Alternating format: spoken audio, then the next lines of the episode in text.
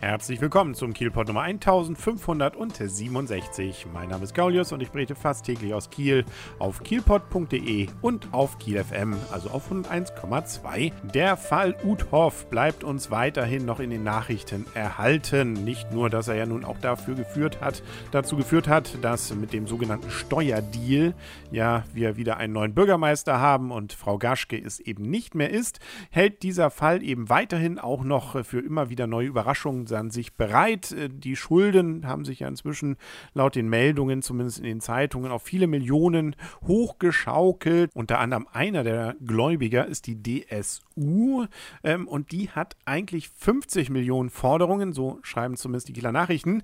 Und äh, die haben sie jetzt im Rahmen des Insolvenzplans auf 360.000 runtergekürzt. Das sei die Summe, die es mal gekostet hatte, diese Schulden aufzukaufen. Dabei soll jetzt diese Gesellschaft, also die DSU, dazu wiederum Uthoffs Frau und anderen Personen aus seinem Umfeld gehören.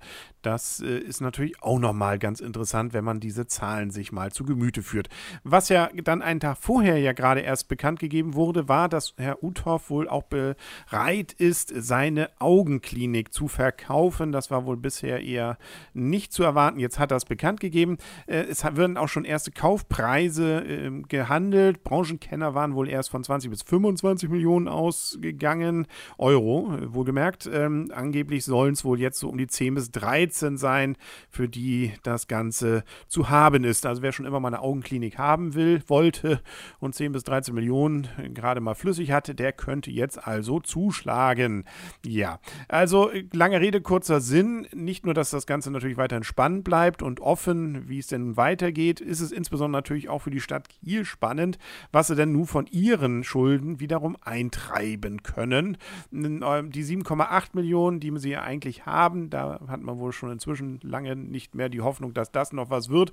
Und äh, es ist wohl auch fast damit zu rechnen, dass es auch nicht die 4,1 Millionen mehr werden, die ja damals zumindest Frau Gaschke noch äh, entsprechend ausgehandelt hatte, äh, die man vielleicht ja damals dann auch sofort bekommen hätte. Also so gesehen könnte sich daraus dann auch eine späte Genugtuung für Frau Gaschke ergeben.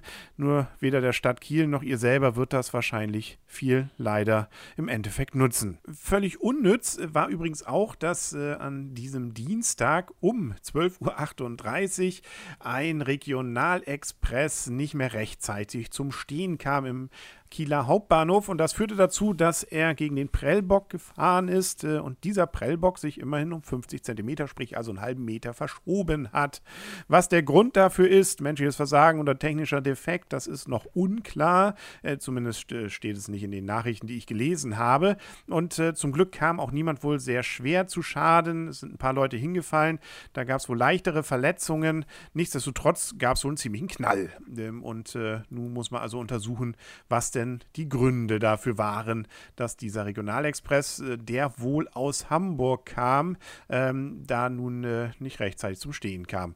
Nun ja, auch das werden wir vielleicht dann nochmal demnächst erfahren. Zu erfahren war auch, dass wir in der nächsten Zeit ein wenig auf die Colorline-Schiffe verzichten müssen.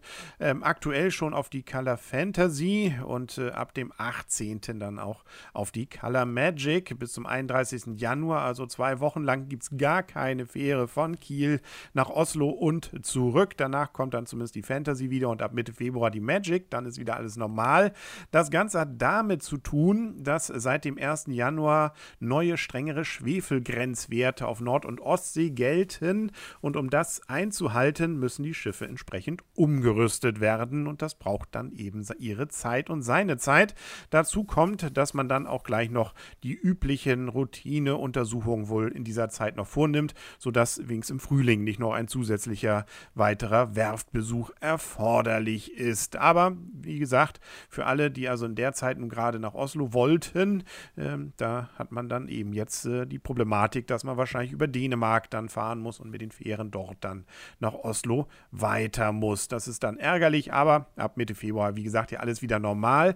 Äh, zeitweise wird übrigens auch auf der Stener Linie nach Göteborg wohl zumindest eine Fähre ausfallen und das ist natürlich jetzt für hier die Häfen in Kiel etwas ärgerlich, um nicht zu sagen wohl ziemlich ärgerlich, weil damit natürlich auch viel Frachtverkehr dann flöten geht in der nächsten Zeit und äh, das wird wohl einen schiemlichen Umsatzrückgang dann auch auch bedeuten.